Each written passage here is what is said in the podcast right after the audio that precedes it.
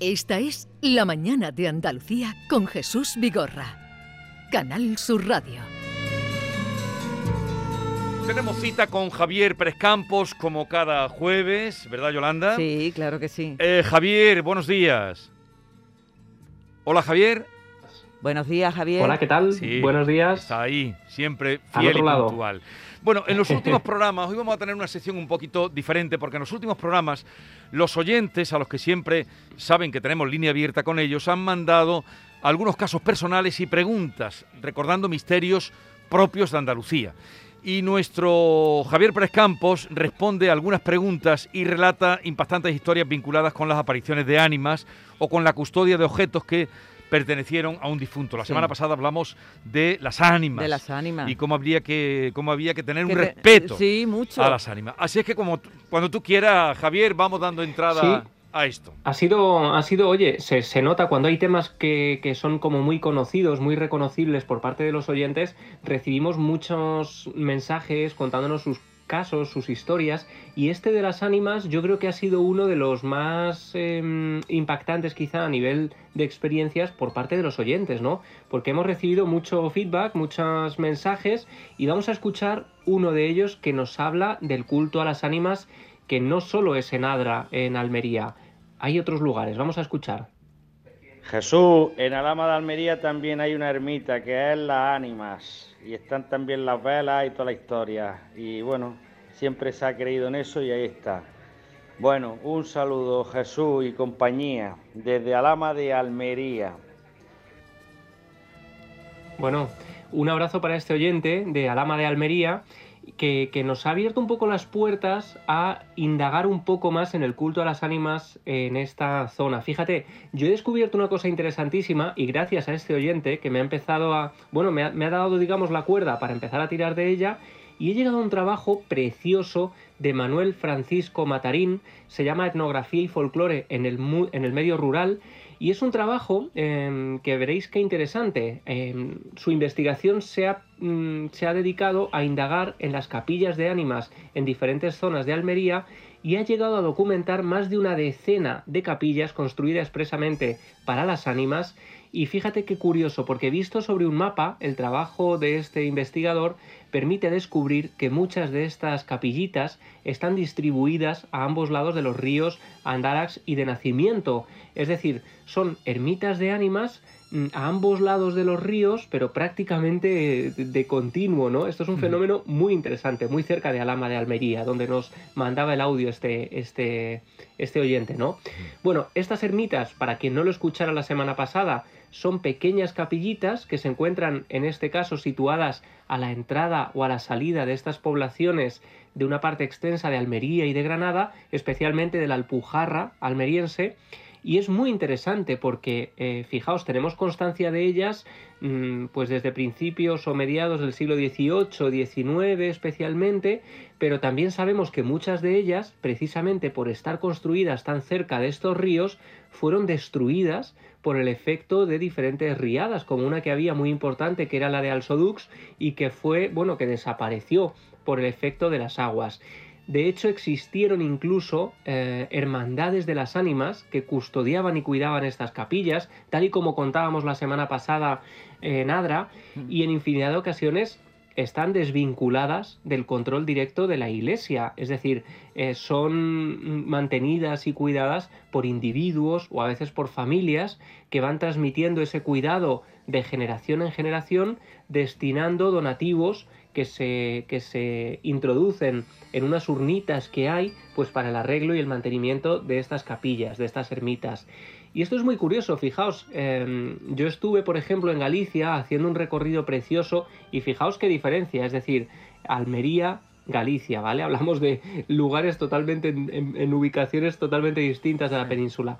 Bueno, en Galicia yo descubrí, eh, vamos, yo no lo conocía en ese momento, pero existe algo llamado los petos de ánimas, donde también se venera a las ánimas del purgatorio. Fijaos qué, qué bonito, ¿no? Es un poco lo mismo, porque son lugares donde se representa también a las ánimas saliendo del purgatorio, de un fuego mm, intentando ser rescatadas y a las que también se les pedía alguna ofrenda a cambio, pues por ejemplo, en la época principios del 19, siglo XX, se les dejaba trigo, por ejemplo, en unas urnas, unos recipientes especialmente dedicados para eso. Bueno, es algo muy similar a lo que hemos visto aquí y bueno, pues eh, gracias a este oyente pues hemos descubierto que hay un montón de eh, capillitas para las ánimas. Y qué curioso que estén distribuidas a los lados del río, ¿verdad? Sí, además esto em, no encuentra todavía una explicación. Él dice que está investigando a nivel histórico si pudo tener que ver con algún reinado, con el intento de, em, de, bueno, de dejar estos donativos a las ánimas por algún motivo cerca del río. Es algo muy curioso, es uno de esos misterios mm, que tenemos en Andalucía y que, bueno, ojalá algún día podamos hablar directamente con Manuel Francisco Matarín, que seguro que tiene mucho que contarnos sobre esto. Bueno, vamos a otro, a otro oyente, otro caso, otra propuesta. Buenos días, equipo. Soy María José de Granada. Pues mi madre, ella es muy, muy, muy devota, muy devota, siempre ha sido de ella.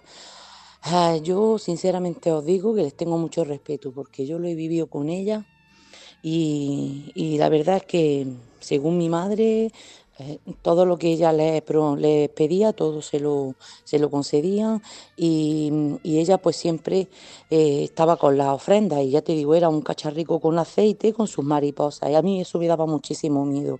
Y como ella siempre estaba, ay, que las ánimas benditas se me han aparecido, que se me han Mm, representado porque, ay, que se me había olvidado mm, de, la promesa que tenía cumplírsela y no sé qué, y siempre estaba con que, hoy me ha tirado un tirón de pelo, hoy esta noche me han despertado, bueno, que yo tanto es así que les tengo un montón de respeto. Yo jamás les voy a pedir nada, yo prefiero pedirle a los santos, al Señor, a la Virgen, pero yo, porque además mi madre me lo ha dicho, nunca les... Eh, prometas nada que no vas a cumplir, porque entonces no te dejan. Y mi madre, ya te digo, súper devoto de ella. Pero yo os lo digo de verdad, es que escucho el nombre y se me ponen los pelos de punta. Yo la respeto un montón. O sea que esta mujer debió pasarlo regular cuando eh, en la, la, entrega de la semana pasada, Javier. Claro, un abrazo para María José de Granada, que además nos contaba esto y es muy interesante porque es el reverso oscuro, digamos, el reverso tenebroso que decían en Star Wars, ¿no? De las ánimas, cuando no se pueden cumplir eh, lo que tú pides por esas mandas, ¿no? Esas solicitudes, esos favores que tú pides a las ánimas a cambio de algo, cuando no lo cumples, pues pasan estas cosas. Tirones de pelo es lo más suave que podía suceder, porque había casos de gente incluso que ha vivido auténtico pavor en sus domicilios porque se les abrían las puertas, les llamaban a la puerta de la, de la casa en mitad de la noche y cuando abrían no había nadie. Era un poco la venganza de las ánimas, ¿no? Con lo cual estaba esa cara oculta que hace que muchas personas prefieran no pedirles nada y bueno, pues pedirle a otros santos que no se toman estas venganzas. Vamos con otra llamada, otro mensaje de los que nos han enviado. Buenos días, equipo. Jesús. Yo mira, mm, estoy escuchando el programa de hoy sobre las ánimas benditas. Yo no sé si este número tiene que ver con el que has dado o no, es que no lo he pillado muy bien. Pero bueno, pues mira, mm, yo te voy a contar mi caso. Yo tengo una televisión que era de la hermana de mi marido, que se murió. Y la televisión, pues, la tuvo ya dos meses o cosas así. Lo que te voy a comentar, que esa televisión me se enciende sola.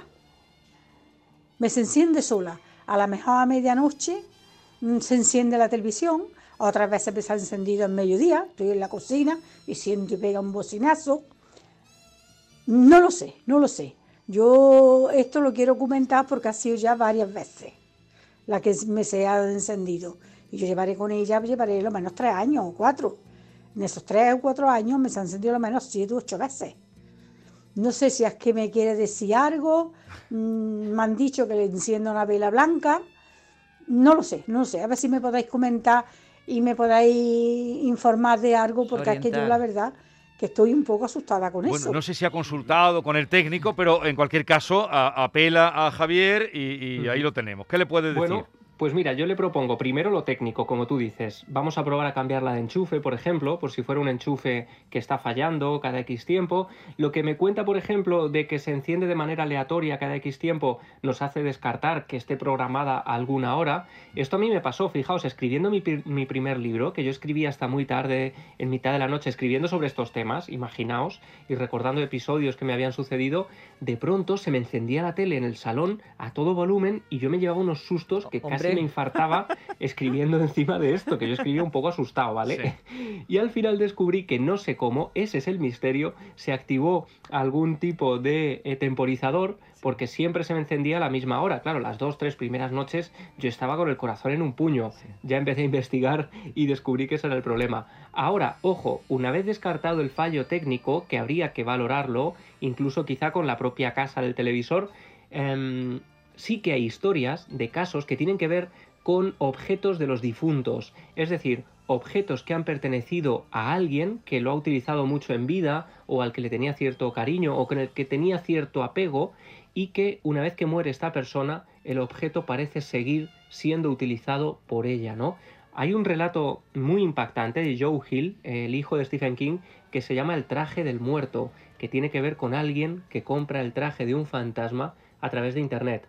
Bueno, pues por Internet se han producido multitud de subastas de objetos supuestamente encantados, que yo los he seguido además de cerca, por supuesto, nunca lo metería en mi casa, mm. pero hay gente que vendía objetos encantados por internet y ese tipo de comercio tiene un alto número de compradores. Se venden por cantidades importantes de dinero porque hay gente que quiere vivir en casa este tipo de fenómenos extraños.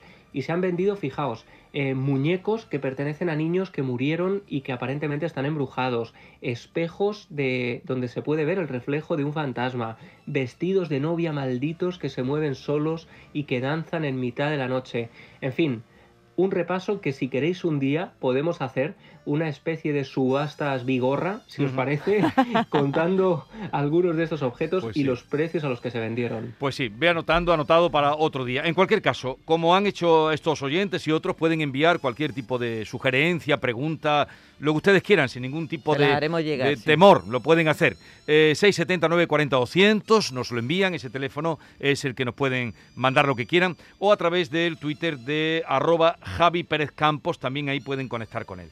Javier, hasta la semana que viene. Nos vemos pronto. Un, abrazo. Adiós. Cuidaos mucho.